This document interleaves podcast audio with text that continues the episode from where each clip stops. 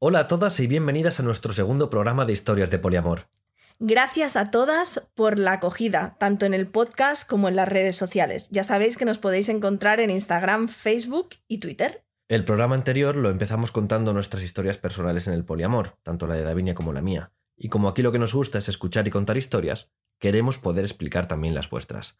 Así que si quieres participar, puedes enviarnos un privado en nuestras redes sociales o un correo a historiasdepoliamor.com y leeremos algunas al principio de cada programa. Eso sí, intentad que no se alargue mucho, que sean un máximo de 300 palabras, para que así podamos compartirlas de más gente. Así que si quieres que se escuche tu historia, pero vives en la otra punta del mundo o te cuesta ponerte delante de un micrófono o simplemente prefieres participar sin que se te conozca, también queremos leerte. Y eso es todo. ¿Empezamos? Empezamos. Historias de poliamor. No monogamias éticas en primera persona. Como os dijimos en el anterior programa, vamos a traeros diferentes conceptos y palabras dentro de las no monogamias éticas. En el anterior episodio os definimos la palabra poliamor porque es la palabra paraguas que además da nombre a nuestro podcast. En esta ocasión os queremos traer el concepto poliamor jerárquico hemos hecho una traducción adaptada de la página web lgbta.wikia.org. Ahí vamos. El poliamor jerárquico es una forma de poliamor en la que una persona tiene múltiples parejas, pero estas parejas no son iguales a nivel de interconexión, intensidad emocional o poder en la relación. Típicamente, las personas en estas relaciones jerárquicas usan términos como primario, secundario y a veces terciario, para describir los niveles de importancia y de compromiso de cada una de ellas. Una persona podría priorizar a su pareja o parejas primarias sobre las otras relaciones en lo relativo a la dedicación de tiempo, vacaciones, días libres, asistir a reuniones familiares, así como otros eventos importantes. Las parejas secundarias o terciarias pueden ser no tenidas en cuenta a la hora de tomar grandes decisiones, lo habitual en esta forma de relación es que el nivel de compromiso lo determine cuánto tiempo hace desde el inicio de cada relación, ya que la relación o relaciones primarias se suelen corresponder a las que se iniciaron con anterioridad, en contraposición de las secundarias o terciarias, que suelen tener un origen más reciente.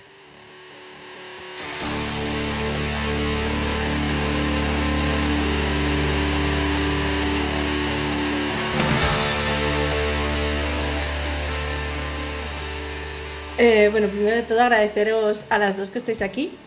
Em, hoy os presentamos a Nuska y a Kike. Hola. ¿qué tal? Pues sí, muchísimas gracias por venir y Nuska, muchísimas gracias por dejar que convirtamos tu casa hoy en nuestro estudio de radio particular. Em, lo primero que nos gustaría es que os presentarais, que nos explicarais un poco quiénes sois. Hostia. Quique. Pues soy Quique, Enrique, ya me conocéis. he estado viviendo aquí en Barcelona la mayor parte del tiempo, pero he estado viajando también. Y desde 2017 eh, descubriendo el camino de las no monogamias, por decirlo así, de alguna manera. Yo, hola, soy Nuska, 40 años, bisexual, madre de un hijo de 19 casi, la semana que viene, 19. Y qué más os digo, residente en Barcelona, desde las no monogamias, pues bueno, tuve un impasse en mi vida de 11 años monógamos, pero el resto siempre ha sido no monógamo. En este camino que nos, que, nos acabáis de explicar ahí muy brevemente, em, de cómo llegáis a las monogamias, o sea, a las no monogamias, ¿en qué momento os encontráis? Yo, pues bueno, somos amigos de hace 20 años. 18. 18, bueno. 18 años. Y bueno, él se marchó fuera una temporada y yo en esa temporada tenía pareja. Él volvió, quedamos un día a tomar algo y tal. Y yo ya estaba divorciada, digámoslo así. Y él, pues bueno, acababa de volver y tal. Fuimos a comer, ¿no? Sí. Y bueno, y a partir de ahí, pues yo qué sé, empezamos como que jiji, jaja, juju. Total, que acabamos un día liados eh, yo no quería volver a una monogamia ni de broma, o sea, ni de broma, vamos. Y le digo, a ver, que a mí me molas un montón, que tal, pero que no, que no puede ser o tiene que ser de otra manera, ¿sabes? Además, los dos somos bisexuales. que ahí también cortas una, ¿no? Si no, no puedes explorar otras cosas. Y ya os digo que yo salía de una monogamia de 11 años, que salí como las divorciadas estas, ahí, ¡ah! a comérselo todo, ¿no? Yo salía así, digo, ¡ah! a comérmelo todo. Y claro, llega este, digo, "Pff, qué bluff, ¿no? Pero no, todo lo contrario. todo lo contrario. Pues para mí algo fue algo similar, claro, yo desde los 20, 30 años yo he movido, me he movido más por el mundo gay. Con mujeres o sea, tenía, tenía contacto, pero realmente muy poco, y llevaba una dinámica de no pareja. Siempre era de sexo casual, de relaciones esporádicas. Y claro, era como, sí quiero algo, pero no quiero. ¿verdad? Es como el término, siempre hay amigos, novios y follamigos. Como no hay más, pues el, el del Follamigos. el medio. Y a partir de ahí fue cuando, cuando empezamos a, a salir. Y un día, no sé cómo llegamos a aparecer ahí, pero fuimos a las conferencias estas que daban en la Cinética, digamos plural, Sí. y ahí oímos la palabra poliamor por primera vez y fue como, ¡Ah! ¡es esto! ¡Es Ya, esto! ya, ya. Joder, tiene el nombre y hay más gente, 3.000 personas había en, en, en esas conferencias, llegaron a ver 3.000 personas y dices, ¡Ah! que no estoy sola en el mundo. Y claro, a partir de ahí, ¡buah! información, información, leer libros, También. charlas, todo, todo, todo. También la, la alternativa swinger, la, Sí. sabía de la existencia de los clubs, pero no ven bien cómo funcionaba y allí lo... Es que somos muy guarros, di la verdad, nos va la caña y claro, el mundo poli es muy, es muy bonito, se habla todo mucho, tal, pero se follar, que tanto se habla de follar, mm, Poco. poco no, pero oye, que todo tiene que estar súper consentido, súper hablado, súper todos de acuerdo, es complicado, ¿no? Y con los swingers no, con los swingers llegas ahí, pim pam pum, bocadillo de atún. ¿Sabes? Y somos muy guarras. Yo al menos. Y tú también. Gracias. Sí, hay, hay- una diferencia bastante grande entre una cosa y la otra, ¿no? Sí, sí, totalmente. De, de hecho, es una frase que, que- yo suelo usar mucho. Me preguntan, claro, pero en esto del poliamor, digo, mira, digo, hay veces que hablamos más de lo que follamos. O sea, es así de claro. Sí. Nos pasamos más tiempo gestionando que en la cama.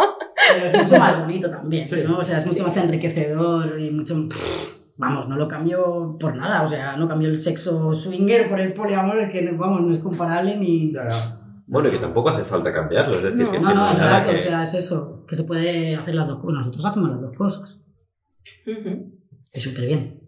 Y, y después de, de, en tu caso, Nuska, de estar eh, muchos años de monogamia, ¿fue fácil esta transición? Facilísimo. Fue súper fácil. Fue como, hostia, es que estaba haciéndolo mal hasta ahora. O sea, es que yo, yo era súper infeliz, pero súper infeliz. O sea, yo tenía, ¿cómo le llaman esto? La, la escalera de... me- me- ¿Cómo se dice? La, la, la escala, la escalera mecánica de las relaciones. Exacto, ¿no? ¿no? Que, o sea, Esto que te tienes- empuja a Sí, ir no, hacia... claro, tienes, tú tienes que casarte, tener una casita, luego tienes un hijo, el perrito blanco, con el garaje, con el Audi TT, no, ¿sabes?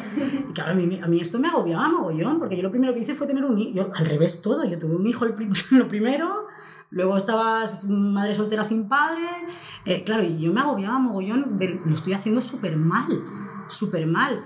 Y claro, cuando descubres que, que, que no, que, que, que no, es que te lo han inculcado así la sociedad y el mundo este de el heteropatriarcado falocéntrico opresor.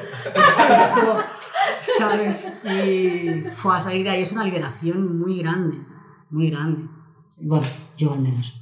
Sí, sí. El Kike es que no había entrado, ¿no? Exacto, o sea, para mí realmente la primera Claro, es que no. relación ha sido de este tipo. Entonces, para mí todo ha sido un aprendizaje. La ventaja es que no he, no he tenido mochilas de relaciones anteriores. Mm. Por tanto, los primeros, las primeras pruebas y errores han sido eh, en esta relación. Por Dentro ha de un sido- marco poliamoroso. Correcto. Entonces ha sido fácil. Ujú. No, y dentro de un marco no poliamoroso, o sea, monógamo tampoco. Exacto. Él, No, me refiero que, que las- su primer contacto con una relación como más estable, que no es aquello Sí, de sí, amigos, sí, sí. sexo casual, ha sido dentro de un marco poliamoroso, o sea, de con, no con el vamos a construir nosotros, ¿no? Que el- el- lo que queremos y no lo que te viene ahí. Correcto. Entonces ha sido, ha sido en, Sí. en esta parte ha sido fácil. De hecho, también os queríamos entrevistar a vosotros dos eh, de forma conjunta porque era interesante el- este contraste de, de, dónde, de dónde venís cada uno y que, sin embargo, aunque habéis confluido en un punto similar. Más o menos. porque yo siempre digo, porque yo soy muy macha y él es muy nenaza, ¿no? O sea, hacemos una combinación muy chunga, de verdad. Somos muy distintos y a la vez muy, muy Muy similares. similares sí. en muchos aspectos. Sí, Entonces, sí, sí. Y también son que nos conocemos desde hace 18. También la ventaja como- es que nos hemos visto en buenas situaciones, en malas situaciones. Y entonces ah, nos ha ayudado bastante. Sí, Esto, la verdad. sí, sí. Entonces que no hay que explicar muchas cosas porque como que ya sabemos por dónde, por qué pie cojeamos. Sí. Y como ya nos habéis explicado mm, un poco, ¿no? Que, que, el- que, ha par- que ha sido esta parte sencilla y, y demás, eh, ¿ha habido algo de toda esta gestión, de esta transición, tú en tu parte de una monogamia y tú de, de venir de no tener relaciones a tener eh, unas relaciones sexoafectivas más íntimas, por así decirlo? eh, que haya sido realmente difícil, que haya, o sea, estas partes que dices, vale, esto ha sido duro, esto ha sido difícil. Para mí lo más difícil ha sido conocerme a mí misma. Yo salí, ya te digo, de muchos años y, y salí de ahí diciendo, hostia, me gusta este tipo de música porque me gusta a mí, porque le gustaba a él, porque nos gustaba a los dos. ¿De verdad me gusta este tipo de música? O sea, me preguntaba cosas súper absurdas de, de mí misma, ¿no? Y dices, wow, es que no me conozco, no sé quién soy, no sé qué estoy haciendo. Con... Y tuve un poco de catombe con eso. Yo recuerdo al principio de todo que además nos pasaban cosas, pues polis, ¿no? Y no tenías a nadie con quien hablarlas y tal. Y yo recuerdo en, en el Facebook del Poliamor Cataluña, del- del- ¿sabes? Por favor, necesito hablar con, con alguien, ¿sabes? Y quedamos cuatro chicas para soltarnos allí las, la- la- las, las miserias y tal. Y fue increíble, súper enriquecedor. Llegué a mi casa con una sonrisa, o sea, lo que había sido, Dios mío, no sé qué hacer con esto, me siento súper fatal. Llegué con un descanso, un... Jolín, la sororidad femenina, de verdad, fabulosa. Aquel día, pero claro, me di cuenta de eso de, "Ah, necesito hablar con alguien. O sea, que para ti lo más difícil sería al inicio encontrarte como sola, Conmigo misma. Claro. Sí. sola contigo misma y, y- y tener que construir sin, un, sin una referencia de nada y sin nadie con quien hablar en tu entorno. Parece súper absurdo, pero de verdad que es lo que más me costó. O sea, no, no sabía quién era, no, no, y tenía casi 40 años y dices, madre mía, Dios mío, me, me empezó de- me sentía que empezaba desde cero para todo. Para el cine, para la música, para... Ostras, pero me gustan ese tipo de pelis porque, porque sí o porque... no, es que no lo sabía. Fue como un reaprendizaje de todo. Bueno, es como acabar descubriendo un poco qué es lo que configura tu identidad y tus propios gustos. Sí, sí, sí. Sí. También, am, a mí al menos lo que, lo que he visto que me pasa es que los problemas relacionados con, con las no monogamias me cuesta mucho más expresarlo a personas que no están en ellas. Porque es que Claro. es un marco tan distinto Sí. Y que o no saben cómo ayudarte o que, o que no se encuentran en la situación Ya. como para haberlo vivido, haberlo visto. Y Entonces lo mismo, al pero al final... revés. Sí, supongo Cuando que ellos sí. te explican sus, sus, sus mierdas, piensas, "Pff, pero si esto yo lo arreglo hablando en cinco minutos, ¿no, no os pasa? A mí me Sí, pasa, que no- pero es que pero sentaros, no es- sentaros y soltar lo que me estás diciendo a mí, se lo dices a, a él, ella o quien sea, y lo, y lo habláis. Y ya está. Sí. O sea, es que la mayoría de cosas se arreglan así, hablándole, y, y no, no lo sé. Y yo veo a mis amigos así monógamos y tal, que tienen cada pituta por cada tontería que digo, madre mía, no entiendo. La, la manera en la que aprendes a comunicarlo, ¿no? Exacto, El, el sí. aprender a comunicarte Sí. des- desde, No desde se otra- hablan, yo veo que no hablan entre ellos, que no, no se comunican, no sé. La mayoría, estoy generalizando de la hostia, digo mis amigos, no sé, las más lo, que- lo que hagan con su vida. Pero sí, sí. ¿Y a ti qué es lo que más te costó? A mí la, la parte es el... Claro, como he sido muy independiente, Ah, siempre, el saber diferenciar la parte, el descubrir que soy una persona posesiva, celosa, que cuidadora, eh, que esto no, no sabía que lo tenía, poder equilibrar y hacer esa diferencia, ¿no? La, soy independiente, puedo seguir haciendo las cosas que me gustan sin tener culpa de tenerlas que hacer. O sea, cuando me iba por ahí de picos pardos, no lo hacía consciente por, o sea, al 100% porque me sentía culpable. Porque, ay, debo, ahora estoy en una relación. Entonces comenzaban a saltar cosas que no sabía que tenía. O sea, entonces ahí es donde viene que la, educa- la educación que había tenido, la, la adolescencia, etcétera, que no era consciente porque no había estado en algo, en, un- en una relación. Y ha sido la parte más difícil y aún me cuesta hacer esta distinción, ¿no? Que me sale la vena protectora de tal, que puedo llegar a ahogar y es como, mm, para, y de irme por ahí y con la tranquilidad de hacer lo que yo quiera porque está pactado. Exacto, y luego me lo va a contar y nos vamos a reír, o sea. O sea que aún no habiendo estado en relaciones monógamas y no haber vivido la monogamia antes de llegar al poliamor, el amor romántico y, la- sí. y todo esto había calado en realidad en ti. exacto, Había estado, sea, estaba ahí, ahí. sin saberlo. Porque claro, antes eran relaciones eso, esporádicas que no sabía ni el nombre o ni la cara le había visto la persona. y de pasar a esto a tener responsabilidad fue un gran salto y fue un cambio muy difícil. Pero lo ha hecho muy bien, ¿eh?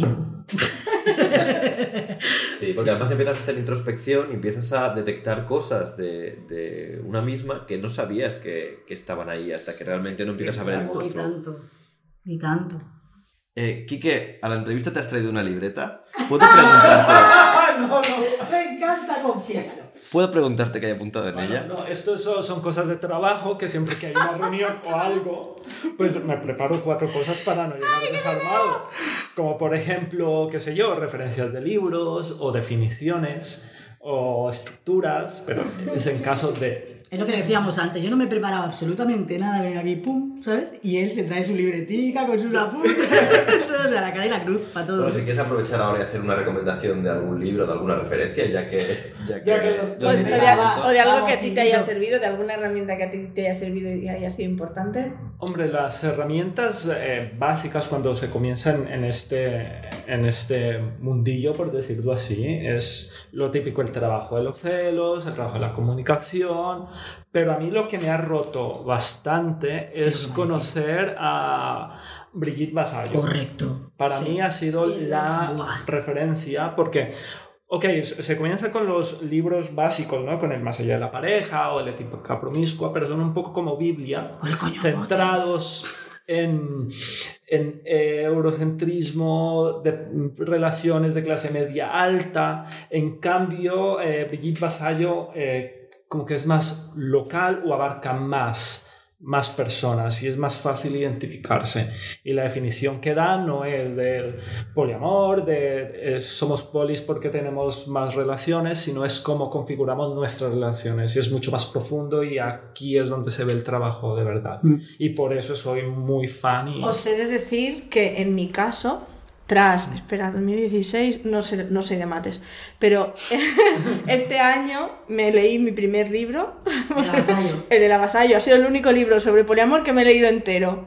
O sea, el único. Ni Kimmy que es un libro de cómics que dice todo el mundo, esto es muy fácil y para iniciación. Ni ese, me he acabado. Las Biblias no las he tocado. Así que estoy muy de acuerdo contigo porque empecé a leerme parte de las Biblias y era como, no sé si todo esto me está encajando del todo. Está muy bien, Sí. pero empecé con Vasallo y fue atrapar, ¿no? Sí, sí. este- Es que sirven como manifiesto, los, eh, hab- hablamos de ética promiscua y, y libros... Eh. Sí. Sí, y sirven muy bien como manifiesto, pero es verdad que se quedan un poco ahí, no habla tanto de... No, pero para las- empezar. Está muy bien, sí, de hecho yo empecé por ahí también. Ya, y- por eso. Y de hecho, eh, creo que el tercer creo. libro que me leí fue precisamente el que creo que estás mencionando, que es eh, Pensamiento. Monógamo, terror poliamoroso Exacto. Eh, pero aquí habla mucho más de cómo nos configuramos como sociedad y cómo eh, la norma eh, de, de- de la monogamia y de cómo tienen que estructurarse las relaciones y las relaciones de poder, cómo tiene que ser hecho. Es mucho más combativo y es mucho más... y además la forma en que está escrito Claro, es, que Es un que- diálogo. Es que llega. es que Sí. llega exacto Sí. es que sí, toca. Mm, Totalmente. Sí. Vale, y ahora se viene otra pregunta que vosotros os habéis encontrado dificultades a nivel social, es decir, en vuestro entorno inmediato, familia, amistades, trabajo, porque dentro o fuera del armario, esta es la pregunta en Mm. realidad. Bueno, en mi caso, en mi caso no soy tan comunicativo, soy bastante cerrado, por lo tanto en el trabajo es como hay gente que lo sabe, hay gente no, pero me es un poco igual. Y después de este podcast yo creo que se enterarán, pero me es indiferente. Y con familia la comunicación no es tan directa, o sea, yo nací en Bogotá, es una familia muy tradicional, eh, católica, Apostólica, entonces, es ni siquiera. La parte que soy bisexual ni se puede mencionar, aunque se lo pueden imaginar, ya si vamos a meter este, este, este ingrediente ya no lo van a entender seguro. En cambio, con mis amigos, todas las relaciones que tengo saben perfectamente cómo soy, de hecho no he tenido este closet, por decirlo de alguna manera, por tanto no podría decir que me siento afortunado de poder ejercer mi personalidad o de comportarme como yo quiero sin presión. Qué bonito. Sí, verdad. O sea, lo estudiamos, lo he dicho, sí, sí. Yo, aunque os he dicho que, aparte de los 11 años ya mencionados, eh, toda mi vida ha sido una cabra loca, pues en mi familia soy la cabra loca. O sea, todo lo que le haga les parece ya normal. O sea, yo qué sé, es que si ahora les digo que me voy a implantar unas alas, mm, yo qué sé, pues mecánicas, pues dirán, ah, bueno, vale, vale, sí, sí. Cosas de Nusca. siempre estás igual, ¿sabes? O sea, les da igual. Es que normalizo tanto, ¿sabes? Que en el trabajo igual, o sea, me acuerdo un lunes que qué has hecho este fin de semana y al final les dije que me había ido de orgía a mis jefes, o sea, y no pasa nada. Y mis jefes hacen. y hasta, no pasa nada, ¿no? No les sorprende nada, nada. De verdad te lo digo, ya no le sorprende nada, porque no me callo nada tampoco. ¿Y, con tu hijo le hiciste partícipe del cambio en tu modelo de relación desde, desde que pasó? No sé, lo normalicé, supongo. O sea, mm, mm, nos hemos sentado alguna vez a tener la conversación ahí, Víctor, tal, Creo que no, o sí. Ay, no lo sé, es que hablamos tanto que se me pierde. Y le interesa mucho, él dice que él no podría, que el rollo de los celos es algo que yo he dicho, mm, hay que trabajárselo esto, querido, ¿sabes? Pero pero le mola, le mola mucho el, el sentir y esto de, este, de esta comunidad y sí, sí. No sé, normalizando.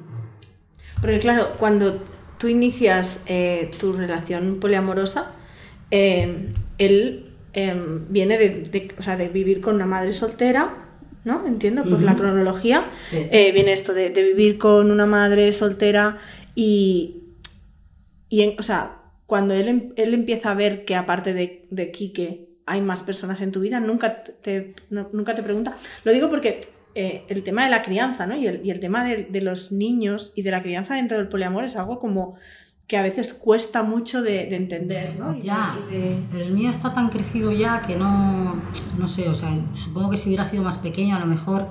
Bueno, no, es que es lo que te digo, lo normalizo tanto que no... Un día a lo mejor se sorprendió porque veía una chica y claro, se quedó así diciendo. Esto ya sobrepasa lo que yo me esperaba, ¿no? O el día que el que estábamos aquí, ocho personas. Eh, que no se sorprende de nada tampoco, yo no sé cómo explicarlo, solo ya que, ¿sabes? No, no, que cualquier cosa le parecerá bien. Mientras yo sea feliz, siempre me lo dice. Qué bonito también. Pues sí. ¿Y qué, qué, habéis sacado de, de, de las no monogamias que sea una habilidad o algo que podéis aplicar en otros ámbitos?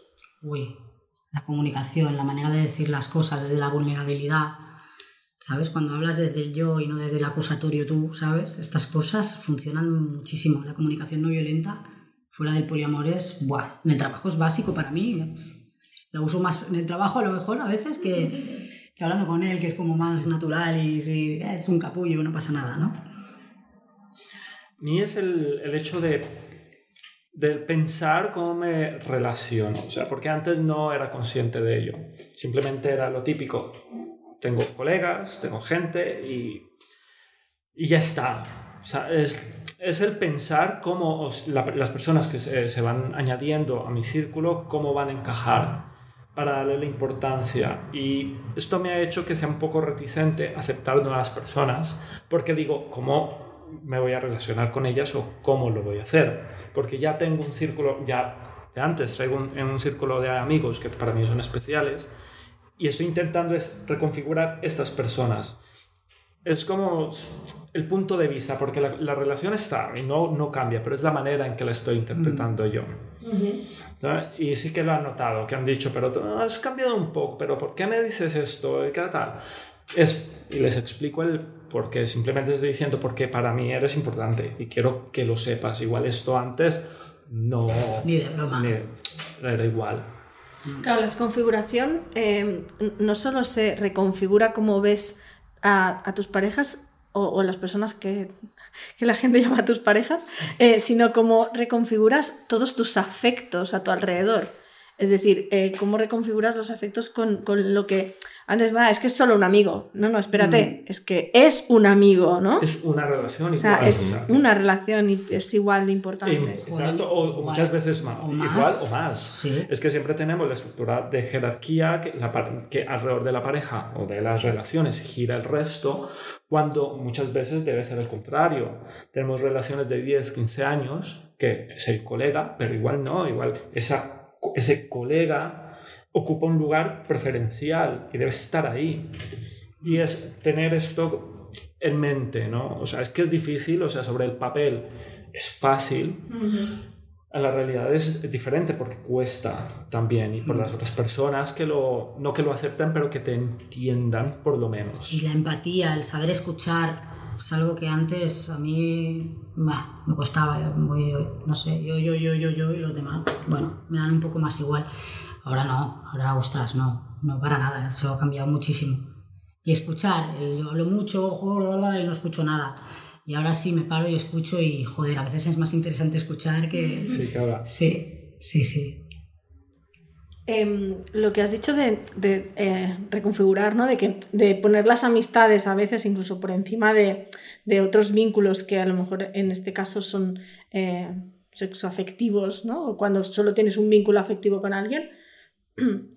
Hablo desde, desde, desde mi punto de vista. A mí, por ejemplo, a veces me resulta complejo por el tiempo, porque no me Es da la vida. Entonces, claro, tú quieres cuidar de tus Exacto. amistades, pero a la vez tienes muchas ganas de estar con tus otras personas y piensas, vale, no, yo tengo cinco vínculos súper importantes en mi vida. Hablo de mí, ¿eh? Mm. Em, tres de ellos son los que la sociedad vería como mis parejas y los otros dos a veces me cuesta muchísimo sacar tiempo real, ¿no? Y hay más como cuidados virtuales que, que personales porque, porque no da el tiempo, ¿no? En, en- Sí. en tu en, en este caso, Quique, ¿no? Que tú decías que hablabas de esta importancia. O sea, aquí, viene la, aquí viene la parte por qué soy tan reticente de aceptar nuevas personas. Porque ya con las personas que tengo y la persona más importante que soy yo, debo sacar tiempo para mí, para el vínculo principal, para el vínculo secundario, para el vínculo terciario, quitar esto primero, segundo, tercero y configurarlo, que era lo que le estaba explicando ayer, Sí. que era una forma como de esfera en que todas las relaciones son importantes, pero donde cambias la intensidad de color. Esto ocupa tiempo, ocupa esfuerzo mental, Energía. emocional. Ya una persona que tú le tienes mucho cariño, no la ves, pasan dos semanas y dices, ¿cómo voy a aceptar aquí a otra persona más? No me cabe, Es que ya no... es que no cabe. Claro, cuando intentas cambiar una pirámide de, de como la jerarquía arriba y el resto están por debajo, hacer lo que decías, ¿no? Una esfera para Una que todos esfera. tengan todos y tengan todo su fluya espacio, más. pues, es difícil. Y aquí viene la importancia de, es lo que ayer, ayer lo estamos hablando, importancia de pararse a, a pens- a pensar, ¿realmente vale la pena estar metiendo en este cóctel personas o afectos cuando sabes que no vas a dar? Al final se acabarán traspasando vicios que se traían multiplicados por la- la- el número de personas que se están teniendo y al final es un drama, será un drama multiplicado por X personas. Depende de lo que también la otra persona quiera. Yo qué sé, yo tengo relaciones que a lo mejor lo veo una vez cada tres meses y está contento y yo también y no, no queremos más tampoco. Claro, sí, sí. Por lo tanto, depende también un poquito de la, del, del tipo de relación que tengas con esa persona. Pero hay Puedes que- tener 100 si las tienes virtuales, yo qué sé. Sí, pero ¿Sabes lo que te quiero decir? Claro, pero ser Pero claro, tú consciente estás de hablando de un... Sí, ser consciente de ello, porque igual tú lo estás es interpretando, tú lo estás interpretando así, pero la otra persona no. Sí. pero se habla, claro. pero se lo estamos diciendo. o sea, Hablar, es que control, hay que control de hablarlo todo. Todo, Claro, a la, que, a la que aparece alguien nuevo, decirle, mira, yo es que ya tengo todo esto, ¿no? Exacto, Yo, exacto, es esto claro. y el tiempo que voy a tener real para, para mi relación contigo va a ser este. Si esto no te funciona, mejor mm, vamos a dejarlo aquí antes de hacernos pupita, ¿no? Exacto. Correcto. El- no hace mucho, eh, no, no recuerdo dónde leía que, mm, eh, que el poliamor mm, parece que, tra- que, que lo hacemos mal, ¿no? Porque lo que hacemos es como reproducir y multiplicar el tener personas, ¿no? Ah, y en vez de tener una sola persona Sí, importante, sí, tener como cuatro personas importantes. Y, y es que no, no recuerdo con- dónde lo, lo leí, si, si soy capaz de recordarlo, lo enlazaré en algún lugar. Eh, y mi respuesta fue, no, no, es que para mí el poliamor de golpe ha sido ponerme a mí en el centro. Es centrarme yo, Sí. ¿no? Entenderte como parte de una red Exacto, y sobre todo esto de respecto a ti las, las ahí. mujeres cuidadoras que Mm. siempre estamos por debajo de, ¿no? O sea, exacto, está- a mí me ha empoderado de la hostia. Claro, entonces sí puedes hacer un círculo, Claro. porque tú eres el centro. Sí. Sin ser egocéntrica. Sí, Sí, claro, evidentemente. Claro, Eh, sí, pero sí, sí. sí, sí, tanto y tanto. Pero ponerte en el centro de tus cuidados. Ya os digo que yo eh, me descubrí quién era yo gracias a esto. Es que es brutal. Nos habéis hablado antes eh, de que, eh, por ejemplo, Quique nos decía que él había aprendido a hacer cosas fuera de la pareja sin sentirse culpable, ¿no? Mm. Eh, y en este caso, ¿qué cosas son las que os separan? Es decir, porque tenéis muchas cosas en común ya Mm. y sois muy diferentes y muy iguales. Entonces hemos hablado de las cosas en las que pensáis igual sobre el poliamor y en qué cosas os diferenciáis que os haya ido muy bien precisamente poder tener esta apertura y el conocer a otras personas. Venga, por Dios, que alguien me conteste. Era una pregunta, sí que Pues, es larga. Aparte de, de lo que ya hemos dicho antes, que somos bisexuales y que, claro, mm, va a ser que no. ¿no? Entonces, a mí me. Primero eso por un lado, y luego está el BDSM, que a él no le gusta nada todo este rollo y a mí me flipa, a mí me encanta. Entonces era como. Vamos a hacer. ah, per- perdón, voy a cortar un momento. Hacemos una pequeña definición de lo que es Ah. BDSM. Es- Es un tipo de práctica sexual, ¿no? La B es de bondage, la D es de dominación, la S de sumisión y la M la de sumisión Sí. y la M es de masoquismo. masoquismo. Sí. Vale, ya está, definido. Continúen.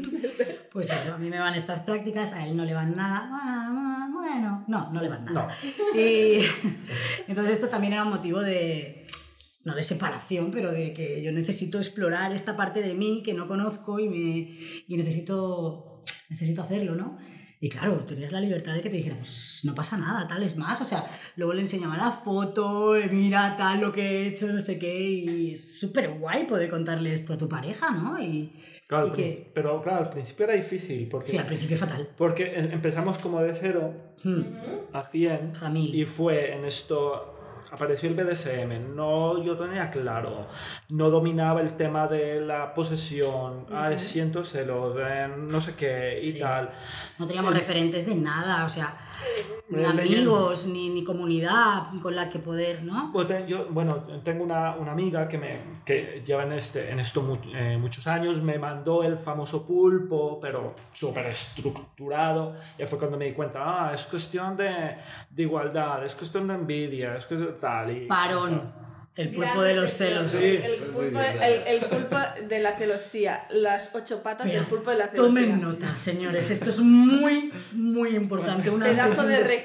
recurso brutal. Sí, el mayor recurso para mí, ¿eh? El Sí, sí, pulpo. sí. Va en el capítulo 2. Ba- Básicamente es, es un pequeño esquema en forma de pulpo en el cual vemos las ocho patas, que son las ocho posibles formas en que se puede eh, representar los celos. Porque Sí. es, celos es un paraguas hipergenérico Para un montón que de tiene un sentimientos. montón de cosas detrás. Eh, el miedo a la pérdida de privilegios en una pareja, en este caso, o O la igualdad en La una soledad. relación, la soledad. Sí, La eh, sí, sí, ¿no? sí. Es... Entonces va muy bien como herramienta de decir, vale, estoy sintiendo celos, pero vamos a ver dónde viene porque igual así puedo intentar deconstruir la fuente y Ver por dónde lo está menos... el problema real. Exacto. Porque, Porque nunca es la otra persona. ahí está. eres tú. Es lo que voy a decir. Los celos vienen de ti, ¿no? Es, es- yo siempre les llamo que son mis monstruitos. Sí. Yo los comparo con mis monstruos, entonces de golpe y porrazos digo, mira, mm, ¿qué está pasando? ¿Qué está pasando? ¿No? Eh, agarras ahí, te paras y dices, vale, exactamente de dónde viene, ¿no? Coges las ocho patas y dices, esta no es, esta tampoco. Ah, es Esta, esta. pues, esta vale, ok. pero hay hasta Entonces- tres a veces, ¿eh? A la Ya, vez. sí, es como. Dios, no. ¿no? Y, y- y te pones ahí a pensártelo. Sí. Y bueno, no sé, en, en este caso, Kike, ¿cómo afrontaste esa parte de. Fue, fue difícil, ¿eh? Sí. Me, me llevó, puedo decir que llevo semanas, o sea, pero era cada una y pensándolo, a ver, escuchándome. Incluso fui a, eh, fui a terapia. Durante, Quedábamos todos los ¿sabes? jueves para hablar un par de horas Nosotros del quedamos a tema. hablar y tal, para Sí. entenderlo al Sí. final. No me era difícil, o sea, ya había ido a terapia antes por otras razones y he tenido la ventaja que tengo claro más o menos por dónde tengo los problemas. Es siempre es el cómo, qué hago con esto. Entonces, esto fue igual. Vale, tengo claro, es que soy envidioso. O sea, si, hay dos, si ella se acuesta o se lía con dos personas, yo debo tener estas dos personas, aunque no, me, aunque no tenga satisfacción. Y al principio era esto. O sea, ella estaba por su lado, entonces yo me voy de cruising. O que sea una gay. Simplemente para intentar eh, Igualar. igualar números. Y después, no, esto no es. Eh, tiene que ir otro- hasta que por fin encontré un poco el... Que luego hay el tema también de que a las mujeres nos cuesta menos ligar, por norma general, que a los hombres. Entonces, claro, yo al principio pues lo tenía súper fácil, ¿no? Y él pues a lo mejor no tanto, ¿no?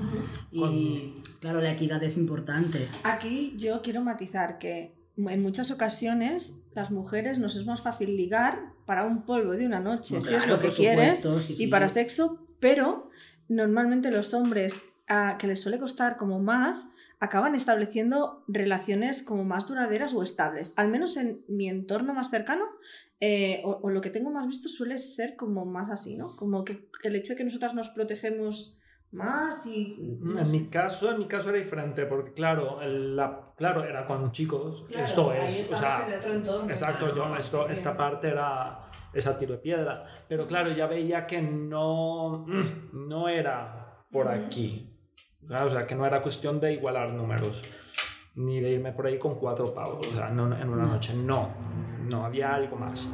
O sea, Y volvamos al tema BDSM. Decíamos que tú en este caso no lo practicabas exacto, no. y por lo tanto eh, esta fue también una parte importante, el, el poder distinguir, Sí. ¿no? O sea, el, el poder compartir esta parte de, de vuestra sexualidad diferenciada con otras personas que sí que lo comparten Claro. con vosotros. Eso es fantástico, o sea, estar con una persona y que yo tengo vínculos que, que estoy solo para, para esto, ¿eh? A lo mejor, o sea, quedo con ellos, hacemos una sesión así súper chula, tal, ah, nos queremos un montón, charlita de almohada, estamos ahí, dormimos por la noche y ya está. Y punto. Y él contento, yo súper feliz y él también porque no ha tenido que hacer todo esto. ¿sabes? Claro, al principio, al, principio tienes esta carga, ¿no? De decir, "Os- pues ahora me tengo que esforzar para hacer algo porque si no, no me va a querer. Tal. No, no va así. O sea, es todo lo contrario, o sea, es un mundo aparte que, que también con el paso del tiempo ves que es un alivio, decir, no recae toda la responsabilidad en mí. Claro. E igual para ella, o sea, no puedo exigirle a una persona que sea mi proveedora de todos los, todos los gustos que me... imagínate. Es que es, es, No tengo rabo, lo llevas Pero bueno, también es eso, ¿no? El- el- por ejemplo, hay uno de tus vínculos que comparte la pasión por el heavy metal contigo y con quien te Exacto. irías de conciertos eh, hasta el fin del mundo, y hay otro de tus vínculos que comparte contigo la locura por el cosplay, por decir algo, ¿no? Exacto. Y con esa persona es con quien te tal. A mí Entonces, me lo vas a decir que me gusta el death metal, que no le gusta a nadie. O sea, es que, es verdad. O sea, en el, en el grupo de los polis somos tres o cuatro. La niña levanta la mano. Es que además hoy he descubierto un par de grupos. Ha sido Eh, maravilloso. hablamos. ¿Ves? Y Kike esto a lo mejor, pues no, y me voy con Davinia de concierto y ya está. Sí, que además también está el hecho de que hay mucha, mucha posibilidad de tener vínculos que son solo afectivos, o sea, que es lo que decíamos, ¿no? De- del peso de la amistad, Sí. del que la sexualidad parece que eh, tiene que estar como siempre ahí en el centro. Mm. Pero, Y- pero, pero aquí ves, o sea, que al final, o sea, es lo mismo que teníamos antes, que era tu pareja y tus amigos, simplemente que no los veías de la misma manera. Al final es lo mismo. Con tus amigos te ibas a hacer cosas y tu pareja se iba a hacer cosas. Si dejaban, querido. Ah, bueno, aquí va, en principio, pero em, este tipo, la estructura era la misma, pero cambias el prisma de cómo tienes eso. Claro, porque sí que es verdad que hay, mm, hay como gente que es mono, o sea, estas, estas parejas monógamas eh, que es como, yo diría como lo más hiper mega tradicional, ¿no? Que es que todo lo tenemos que hacer Yo, juntos, 11 años. siempre, ¿no? El, el Sí. A todo hay que salir, no hay un, o sea, el grupo de amistades es siempre en común, todo es en común y no hay nada que podamos hacer por separado, o sea, ni siquiera hay aficiones que puedan ser por separado. Luego sí que es verdad que a día de hoy es, es como muy, mucho más natural o normal, ¿no? Que existan parejas monógamas que, bueno, pues a él le gusta una cosa, a ella otra, o a ella y a ella otra, eh, y comparten gustos diferentes. Eh, pero aquí es, eh, esto crea además red a tu alrededor, ¿no? Yo, yo, de hecho, he pasado por eso. Es decir, eh, un poco lo que comentaba Anuska de a mí me gusta esto porque me tendría que gustar. Bueno, en mi caso era más bien preguntarme qué soy yo dentro de la pareja. O sea, como mi propia individualidad, eh, a pesar de que, de que estaba y estoy bien con esta persona, pero sentía que mi individualidad estaba muy diluida dentro del concepto de no soy Mario. Eras un plural. Sí, somos. Porque hacer un montón de cosas en, en pack, uh, tener muy poca vida de cada uno Tus de los amigos dos no te preguntan separado. por ti, preguntan por los dos. Siempre. Exacto. Y cuando vienes tú solo, ¿dónde está no sé quién? exacto, tal cual. Y, hostia, joder, no soy Pues a- bastante importante para el mundo si no voy en pack. Os ha pasado, os ha pasado algo, ¿no? El, "Ay, no viene, Exacto, ¿qué ha pasado? ¿Qué le ha pasado? Sí, sí, tanto, ¿eh?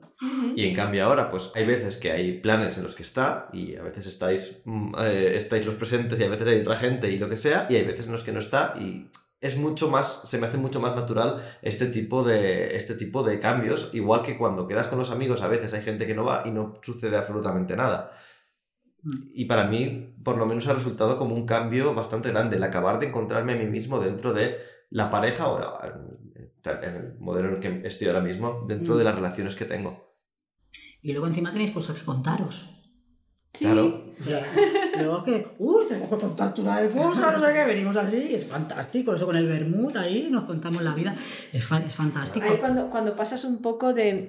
eh, cuando conoces tus celos, ¿no? Cuando llegas ahí a ese punto de conocerte y llegas al, al punto en el que la conversión aparece en tu vida Sí. y la sientes, esto también, conversión es eh, cuando sientes alegría porque la otra persona siente alegría. Que, que se puede dar en la pareja y se puede dar fuera, ¿no? Es como, ay, mira, mi compañero de trabajo ha ascendido al puesto que quería y te sientes feliz porque esa persona a, la, que la, a la que tienes aprecio y, tienes cariño, Algo le va bien. algo le va Yo bien. ¿no? recuerdo perfectamente la primera vez que sentí esto, ¿eh? O sea, lo recuerdo tal cual. Dije, ¡wala! Esto es la conversión, ¿sabes? Y dije, que es, es fabuloso, esto es que no hay nada mejor que esto, es súper guay. O sea, yo estaba aquí en mi casa sola, viendo la tele y estaba pensando en lo que estaba haciendo uno, lo que estaba haciendo la otra y tal, y digo, jolín, y estaba súper feliz por ellas, ¿no? O sea, se lo están pasando súper bien gracias a mí y tal, porque había hecho una cosa, o sea, fue fantástico. Y yo estaba en mi casa, viendo la tele. ¿sabes? Y ese día dije, esto es comprensivo, porque estaba con una sonrisa de oreja a oreja, digo, qué tonta. Si estoy en casa sola, ¿sabes? Estaba ahí. Sí, sí, fue súper guay. ¿Y hay algo que os gustaría decirnos así como conclusión?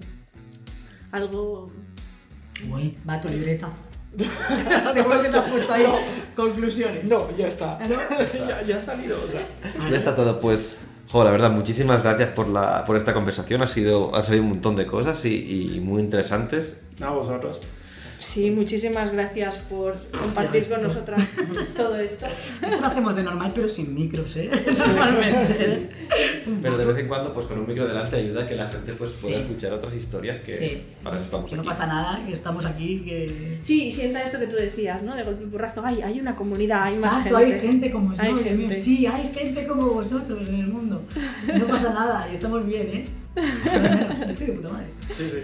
Sí, se puede. ¡Se puede! El- Se intenta.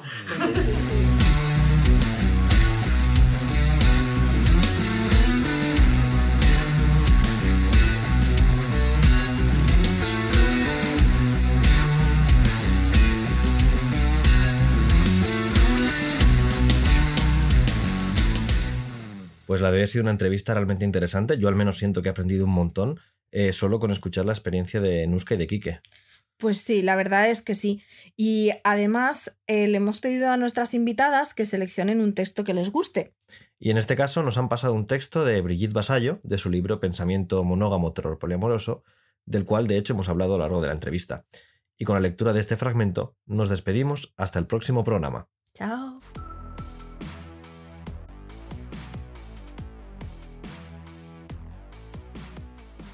Romper la monogamia no es para aquellas que se enrollan con quien toca. No es para gente normal, ni para guays de salón, ni para guays de after, ni para guays de CSO. Es la ruptura de las fracasadas, de los losers, de las que evitan el margen de cualquier margen, para aquellas que nunca encontramos pareja con la que hacer nidito, porque no hay nido que nos contenga ni nos quiera contener. Es para la chavala abandonada en su tercer mes de embarazo, para las bolleras de pueblo, para pasados los 40, para seropositivas, para el marica de la escuela, para el hombre trans que no pasa por el tubo, ni se pone la cresta, ni se quita las tetas, para la barbuda sin passing, para las rechazadas por las suyas, por su clan, para las que no encajan ni con su raza, ni con su estirpe, ni con su entorno, ni con su patria, para las que no tenemos un hogar al que volver, ni una madre a la que volver y una familia con la que pasar las fiestas y luego despacharnos en las redes. Para todas aquellas que no saben qué hacer con su cuerpo y sus vidas, porque nosotras sabemos lo que significa estar solas y lo que de verdad significa haber sido abandonadas, para las inmunes a los capitales eróticos, porque nunca se invirtieron en ellas. Solo desde ahí, desde la herida, podemos construir otra cosa. Las herramientas del amo no desmontarán la casa del amo. Nosotras tenemos otras herramientas, porque estamos hechas de otra pasta, a base de hostias, pero de otra pasta. Solo tenemos que acabar de romper de una vez la fantasía, dar el último paso, soltar la última marra, huir del influjo de los centros del deseo, salir incluso del margen para evitar un más allá, encontrar a nuestras iguales, mirarlas a la cara, nombrarlas y ponernos, de verdad, a construir otra cosa.